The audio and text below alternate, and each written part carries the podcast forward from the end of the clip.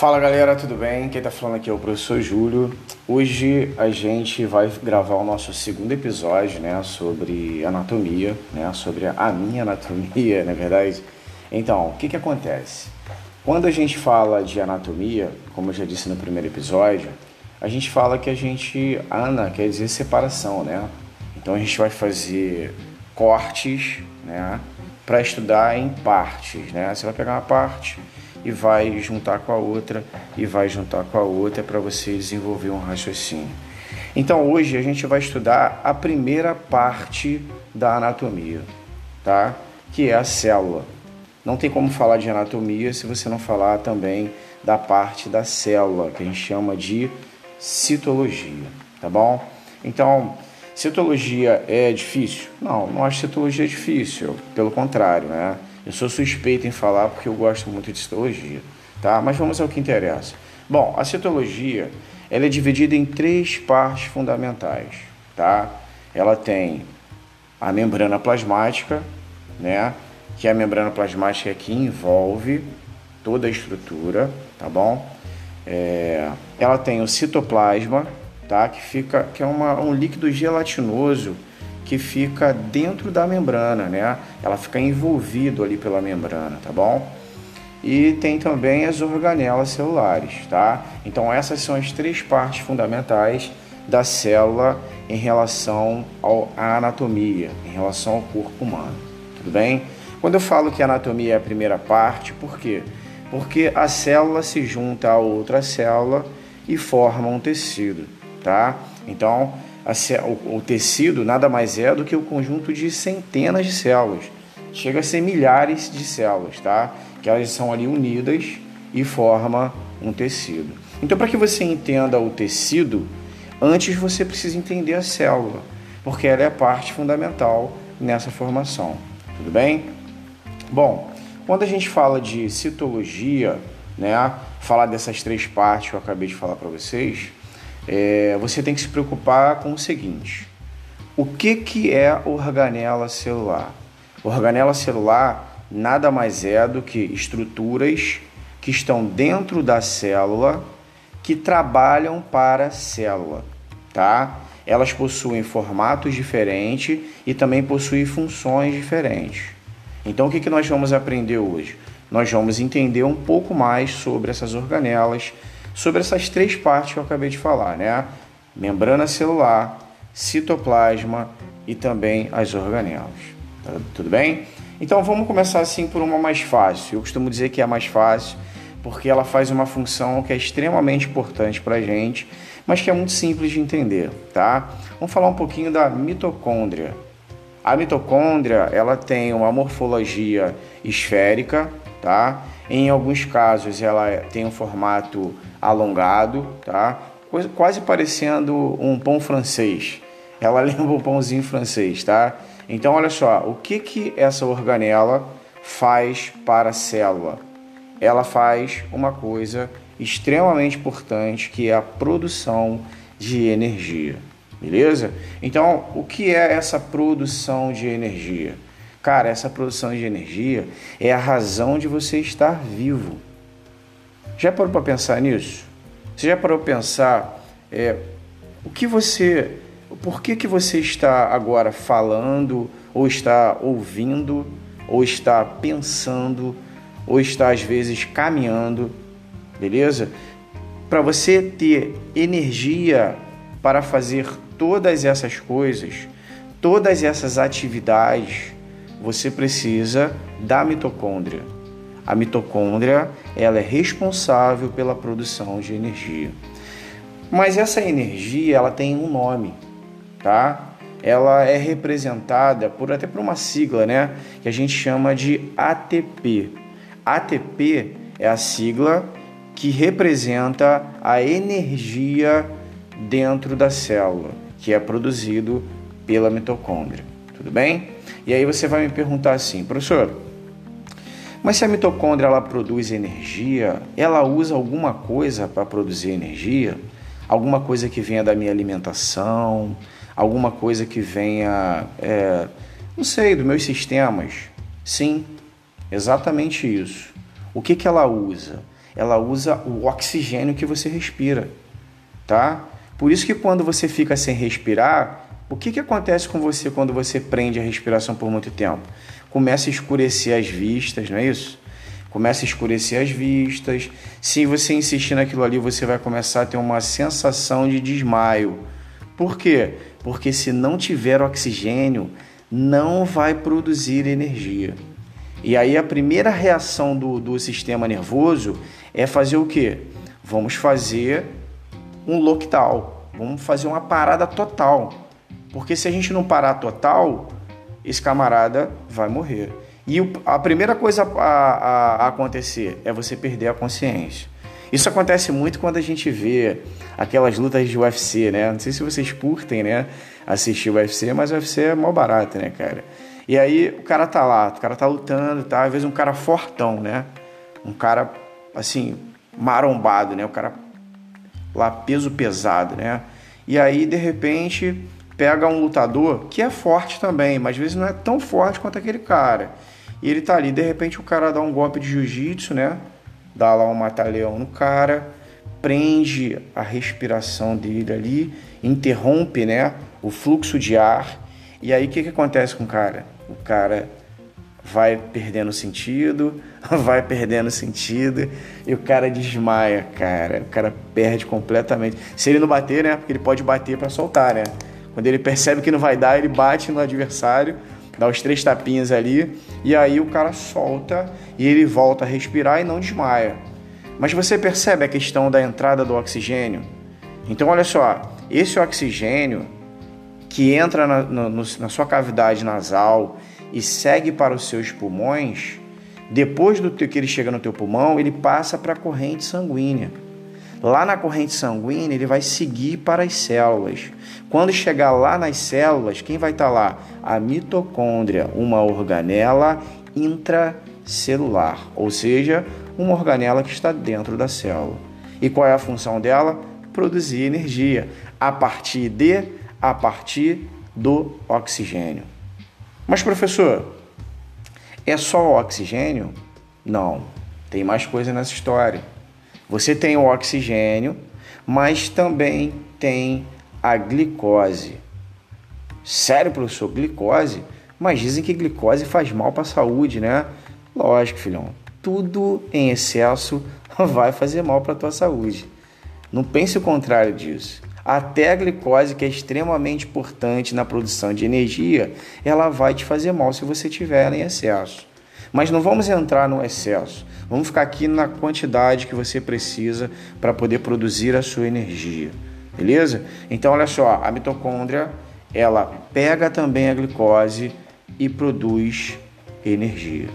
Professor, então vamos recapitular aqui, me ajuda a pensar. A mitocôndria, uma organela intracelular, pega o oxigênio que vem da respiração e pega também a glicose.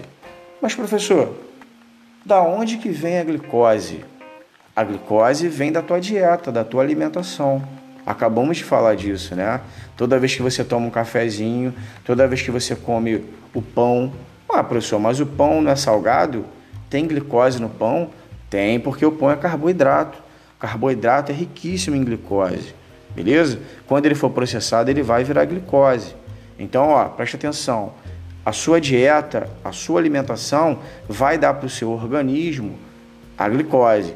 E a glicose vai ser usada junto com o oxigênio pela mitocôndria para produzir o que? Produzir energia para o seu corpo. Beleza? Essa energia é o que você usa para tudo, tudo. É a razão do teu corpo funcionar. É você, o fato de você ter as mitocôndrias para produzir essa energia. Beleza? Pô, você vê que não é um troço difícil de aprender, né, cara?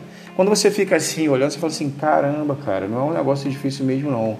A mitocôndria ali, pô, uma organela intracelular, né? Ela tem a função ali de produzir energia e ela usa a glicose e o oxigênio para produzir. Beleza? Isso também é classificado nos livros de biologia e também é, é muito falado pelos professores, né?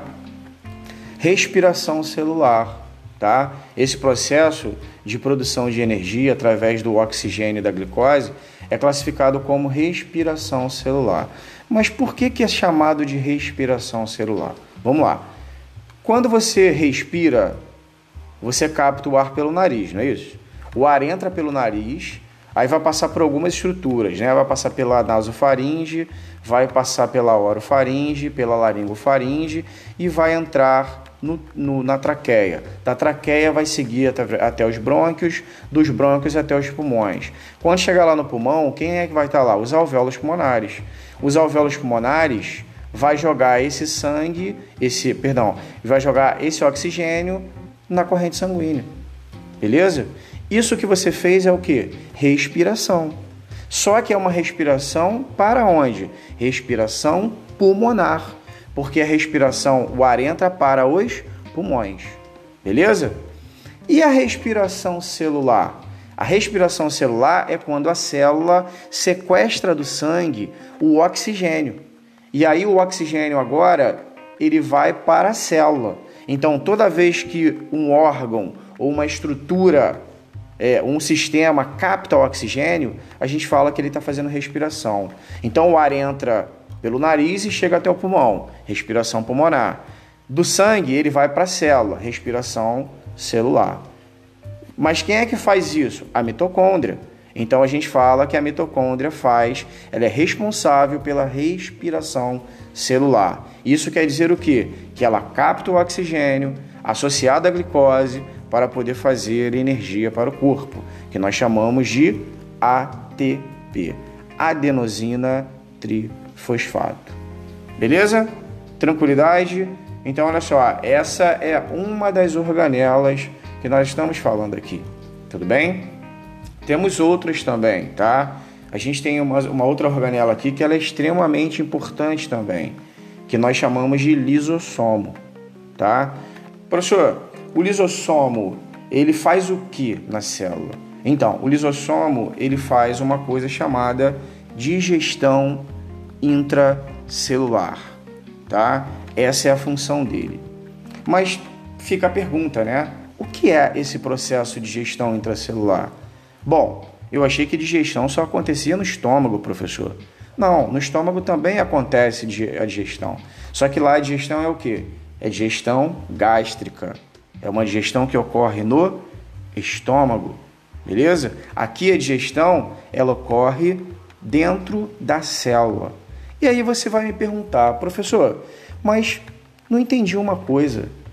Mas no estômago chega a comida, né? Você come a comida, ela vai passar pela tua cavidade oral, vai passar pela orofaringe, pelo esôfago, cervical, torácico e abdominal e vai chegar no meu estômago. Não é isso? Vai acontecer digestão do alimento. Mas o que, que chega na célula para ela poder fazer a digestão? É estranho isso, né? Eu lembro que eu não sabia muito né, sobre anatomia, sobre fisiologia, não entendia muito sobre isso. E quando você vai estudar e você pega um livro e você começa a fazer os recortes ali para montar um raciocínio, é, você começa a pensar assim, fala, cara, o cara está falando que a, o lisossomo faz gestão intracelular, mas gestão de quê, irmão? Quem é que chega ali para fazer digestão? Não é a primeira pergunta que fica na cabeça da gente? Cara, isso é normal pra caramba você ter esses pensamentos, tá? Mas eu vou te mostrar o que que a célula faz gestão, tá? Vou te falar, é melhor dizer, né? Vou te falar, vamos lá. Então, o que que acontece? Você já parou para pensar o que que acontece quando entra um vírus na tua corrente sanguínea? Já parou para pensar nisso? Já parou para pensar o que que acontece quando você tem uma infecção bacteriana? Né? Você fica assim, pô, para onde é que vai depois, né? Essas estruturas, porque o vírus ele é um, ele é um ser microscópico, tá? As pessoas costumam falar que o vírus, ah, o vírus está vivo, o vírus está morto. Não, o vírus é uma estrutura acelular. Ele não é formado por célula, ele é formado por uma proteína e essa proteína reveste um material genético, que pode ser um DNA ou um RNA, tá bom? E aí, o vírus, quando ele entra no seu organismo, ele entra para poder fazer replicação viral. Ele, ele é uma partícula viral que vai formar novas partículas virais, tá bom? Vamos dar um exemplo aqui do vírus do HIV, né? Vou dar um exemplo do vírus do HIV. O vírus do HIV ele entra no nosso organismo através do ato sexual, né? Ou contágio por sangue. Qualquer contágio por sangue você vai ficar com você vai você vai ter contato por sangue, é lógico, se a outra pessoa, se o sangue da, daquela pessoa estiver contaminado, né? Você tem contato com, com pessoas que não estão tá contaminadas, você não vai ter problema nenhum. Mas se aquela pessoa tiver, se ela for é, é, se ela tiver HIV, o que, que vai acontecer? Ela vai liberar partículas do sangue dela no teu sangue. E essas partículas, elas vão começar a se reproduzir no teu sangue, tá? E o que, que vai acontecer? A tua célula de defesa, ela vai tentar destruir esse, essa partícula viral, o vírus do HIV, tá? Só que o que, que acontece quando o vírus do HIV ele vai ser atacado? O vírus do HIV ele, ele é, a gente chama ele de vírus envelopado, tá? Ele possui um envelope que é com os receptores, os receptores, os mesmos receptores da membrana da célula de defesa. Professor, tá ficando confuso isso. Calma, vai ficar mais fácil, relaxa. E aí, ó, o que, que acontece? A célula ela vem para atacar, a célula de defesa vem para atacar o vírus. Só que o vírus ele possui uma membrana que não é dele, é uma membrana que ele adquiriu na infecção. E aí ele consegue entrar dentro da célula de defesa. Você está entendendo? Ele consegue entrar dentro da célula de defesa. E aí, ali dentro da célula de defesa, ele vai se replicar e vai destruir a célula de defesa quando ele sair de dentro da célula. Ele, quando ele vai sair, ele rompe a membrana, ele destrói a célula de defesa. E aí o que, que acontece com a pessoa que está infectada? A pessoa que está infectada começa a ficar com baixa imunidade, porque a imunidade vem das células de defesa. Só que o vírus está matando as células de defesa. E agora? Como é que o corpo vai sobreviver? Você está entendendo? Então, ó, mas professor, eu não entendi ainda porque a gente estava falando de lisossomo. O que, que o lisossomo tem a ver com essa história? Porque o vírus do HIV, a gente ainda não tem cura. A gente ainda não tem uma medicação para destruir esse vírus. Ainda não entendi, professor. Calma que a gente vai chegar lá. Veja bem. Você fica doente de sarampo hoje? Não, né? Por quê? Porque você tomou a vacina do sarampo, não foi? Você fica doente, doente de tuberculose hoje? Não, só se a tua imunidade estiver muito baixa. Mas se você estiver saudável, você fica doente? Não, porque você tomou a vacina para você não ficar doente.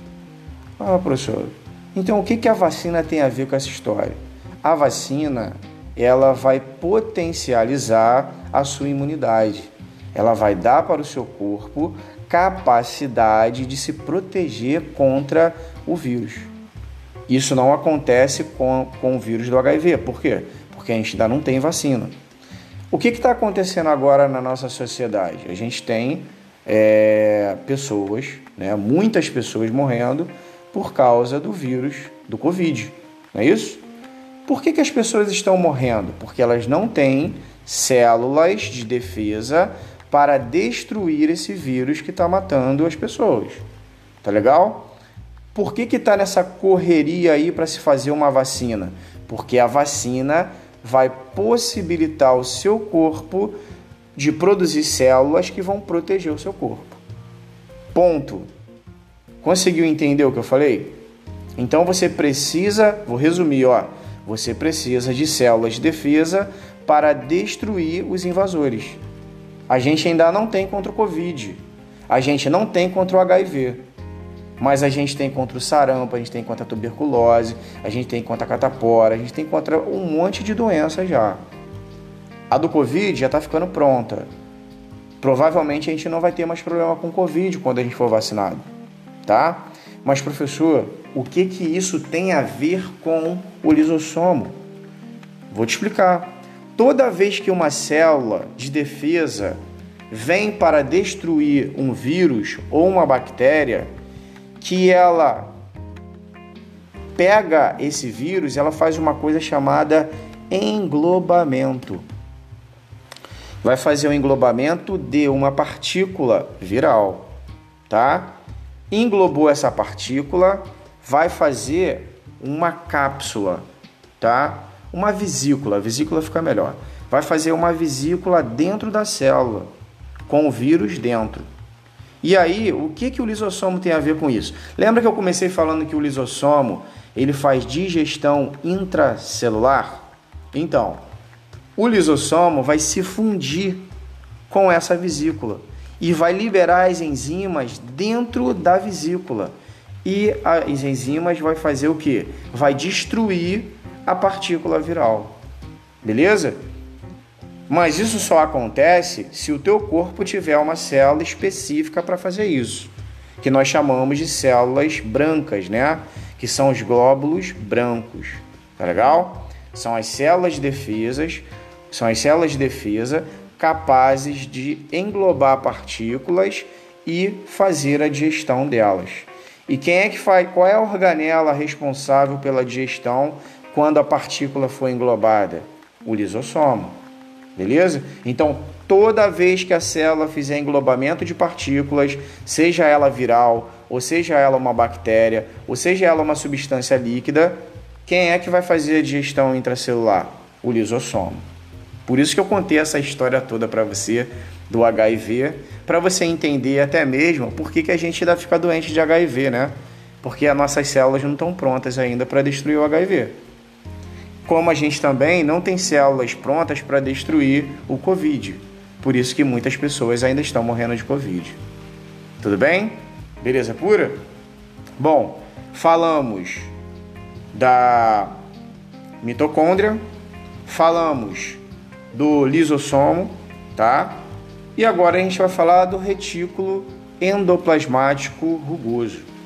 O retículo endoplasmático rugoso como o nome diz, ele possui rugos, tá? O retículo endoplasmático rugoso, quando você pega uma célula para estudar, ele fica muito próximo do núcleo celular, tá bom? Então ele fica ali, ó, em torno do núcleo celular. Ele possui um monte de, de, de pontinhos é, agarrados nele que são, é, é, que são estruturas que nós chamamos de ribossomos. Professor, os ribossomos são os rugos? Exatamente isso. Os gibossomos são os rugos, tá? Então a gente tem os rugos que estão ligados a uma membrana, que é uma, uma, uma membrana dobrada, né? O, o retículo endoplasmático rugoso, ele é uma membrana dobrada, com dobraduras, tá? E que tem uma função muito importante. A função do, do retículo endoplasmático rugoso, que ele possui os ribossomos aderidos, é fazer a síntese de proteína, tá? Então, o que seria a síntese de proteína, né? Vou, vou falar de uma forma aqui bem simplificada, tá? Vamos supor que você está comendo carne agora, né? Você está comendo aí a carne do boi, verdade?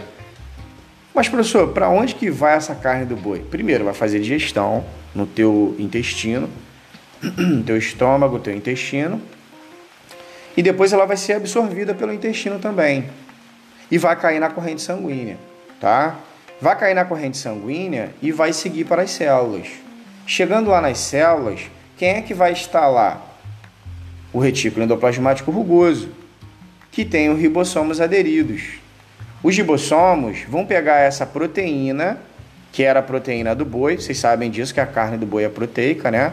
É uma proteína essa proteína ela vai ser sintetizada, ou seja, o ribossomo vai pegar a proteína do boi e vai sintetizar ela formando proteínas humanas, proteínas do seu corpo, tá? Tudo no nosso corpo é proteína. Só para você ter uma ideia, tudo no nosso corpo é proteína. Então assim, ó, vou te dar um exemplo aqui, ó. A pele, a cor da sua pele, né? Por exemplo, eu sou branco igual uma vela eu tenho pouca melanina. Mas o que é melanina? Melanina é uma proteína. As pessoas negras, né, de pele escura, elas possuem bastante melanina. tá? Então a produção de melanina no corpo delas é bem grande. Lógico que isso tudo que eu estou falando aqui é uma questão genética, né? Então, se eu, por exemplo, meu pai e minha mãe eram pessoas que de pele muito clara.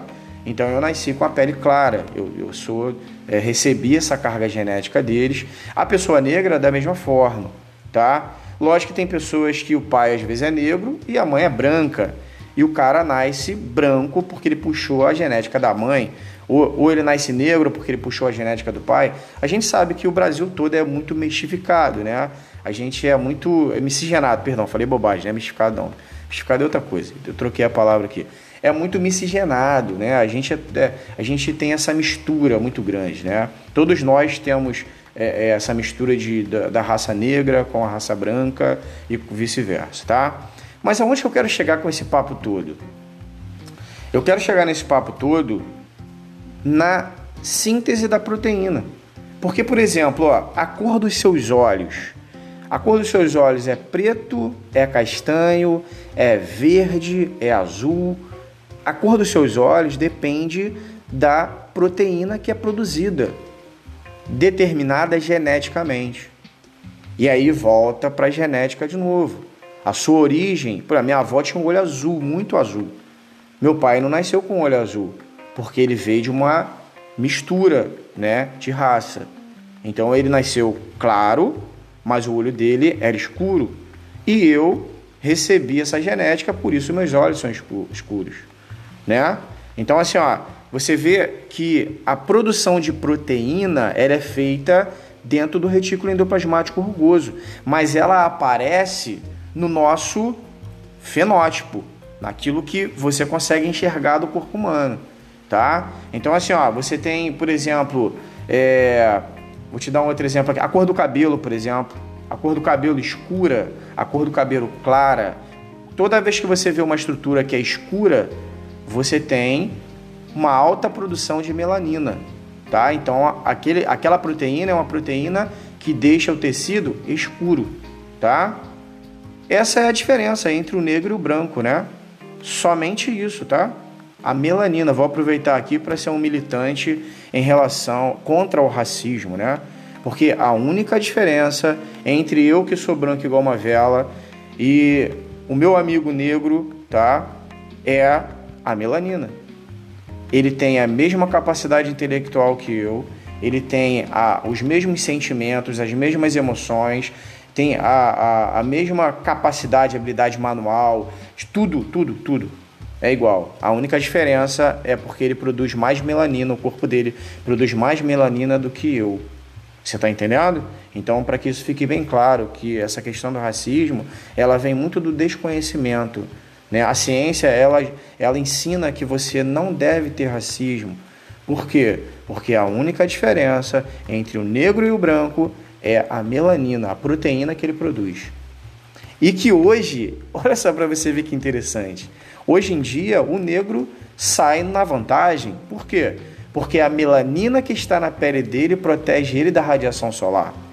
Beleza? Então, assim, o branco, que por muito tempo foi um imbecil e que ainda muitos brancos ainda são imbecis, eles trabalham, né? Não estou falando todos, é lógico, a gente, a, a sociedade ela tem, ela tende a melhorar, né? A gente busca uma evolução positiva mas ainda existe muitas pessoas que têm racismo porque não conhecem a ciência.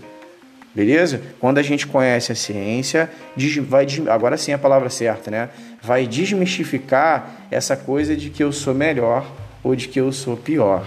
Beleza? Fica aqui o meu, o meu aproveitando o gancho da biologia para poder é, fazer uma militância aqui contra contra o racismo, beleza? Então olha só, mas quem é que faz a melanina? Quem é que faz essa proteína que dá cor para o nosso corpo? Ou a proteína que forma o meu músculo, né? A proteína que forma as fibras musculares que me, que me ajuda a andar, a pular, a correr. Tá? Quem é que faz isso? Quem faz isso é o retículo endoplasmático rugoso. Ele tem essa função de produzir essa proteína que nos ajuda a, na formação do nosso corpo, né? ajuda na formação do corpo, beleza? Tranquilo? Então, ó, vamos respirar um pouquinho. Dar aquela respirada, porque é muita informação, não é verdade? E vamos falar agora do retículo endoplasmático liso, tá? Professor, qual a diferença entre o liso e o rugoso? O rugoso tem ribossomos aderidos à, à sua estrutura membranal. O liso, ele além de ser tubular, ele forma túbulos, tá? Ele também não possui ribossomos. Por isso ele é chamado de liso, tá? Por isso ele é chamado de liso. Então olha só, o rugoso tem rugos. O liso não tem rugos, por isso ele é chamado de liso. A morfologia do, do, do rugoso, ele é uma membrana dobrada, tá? Com várias dobraduras. O liso, ele possui, ele é formado, é, são canalículos que se que formam, tá? São canais que se formam. Beleza? Tranquilão? Professor, fala aí pra gente a função do liso, né? O liso ele tem uma função muito importante. Ele tem uma função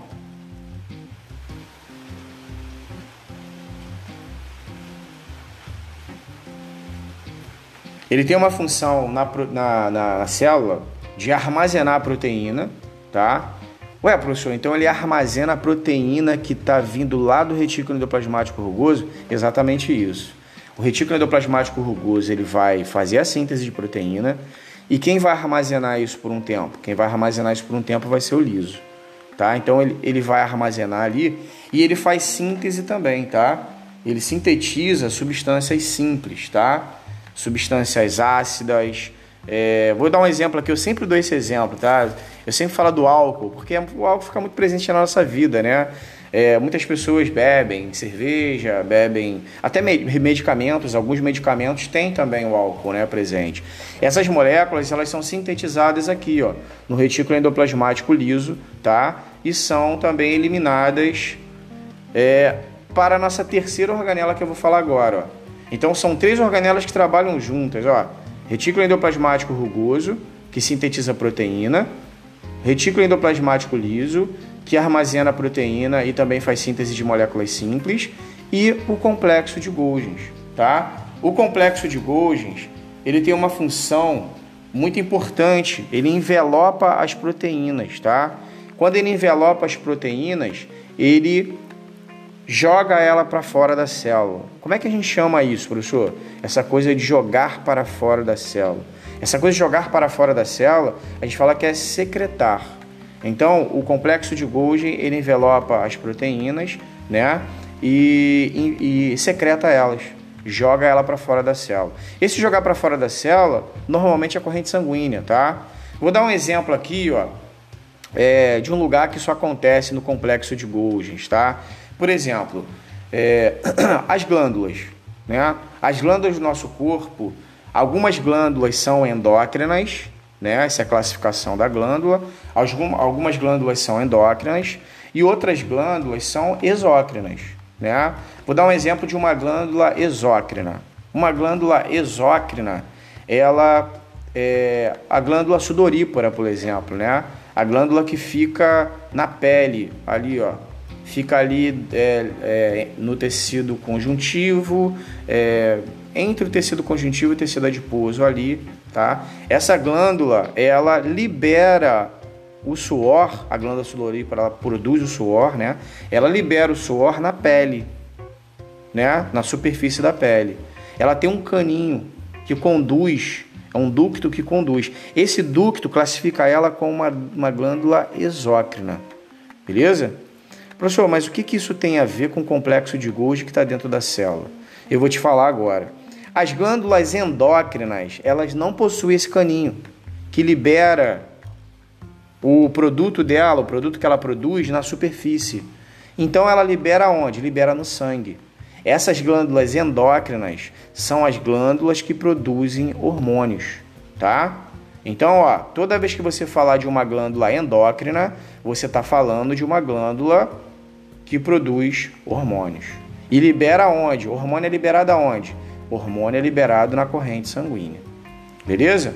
Então, assim, ó, vou te dar um exemplo aqui de uma glândula que quase, quase todo mundo conhece essa glândula, tá? A glândula é, é, que fica no pescoço, tá? Na região cervical. Tem uma glândula aqui que a gente chama ela de tireoide, tá? Já ouviu falar na tireoide? Então, a tireoide ela fica no pescoço. Ó. Nos homens, nos homens não tem uma ponta aqui no pescoço do homem, não tem uma, uma, uma pontinha, né? Essa pontinha, né, é uma cartilagem. Embaixo dessa cartilagem você tem a glândula é, tireoide, tá?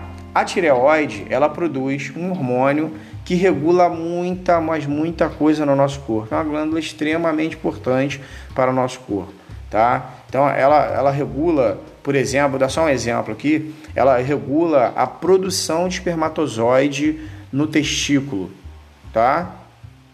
Beleza? No caso da mulher, ela tem influência lá nos ovários, né? Eu não vou entrar muito no mérito não, só quero que você entenda que o hormônio, ele é uma proteína.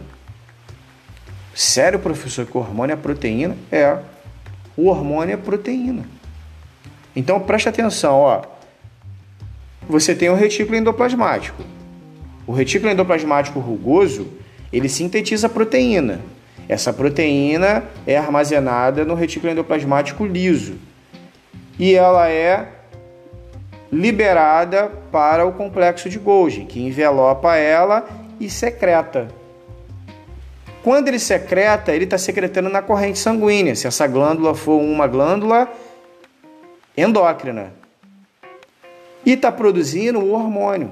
Esse hormônio vai cair na corrente sanguínea e vai circular, porque de repente você vai falar assim, mas professor, como que a, que a tireoide ela consegue, daqui do pescoço, controlar a produção de espermatozoide lá no meu testículo que está lá embaixo, meu irmão. Como é que isso funciona?